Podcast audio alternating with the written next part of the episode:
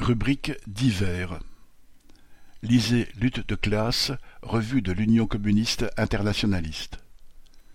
Au sommaire du numéro deux cent trente et un, avril deux mille vingt-trois. Retraite. Trois mois de grèves et de manifestations. L'économie capitaliste entre ravin et précipice. Israël, l'extrême droite, produit du sionisme et de l'oppression des Palestiniens. Turquie, le gouvernement Erdogan, un bilan catastrophique et le séisme du 6 février. Les déboires de l'impérialisme français dans ses anciennes colonies d'Afrique. Thon, requins et aigrefins. Prix deux euros cinquante. Envoi contre cinq timbres.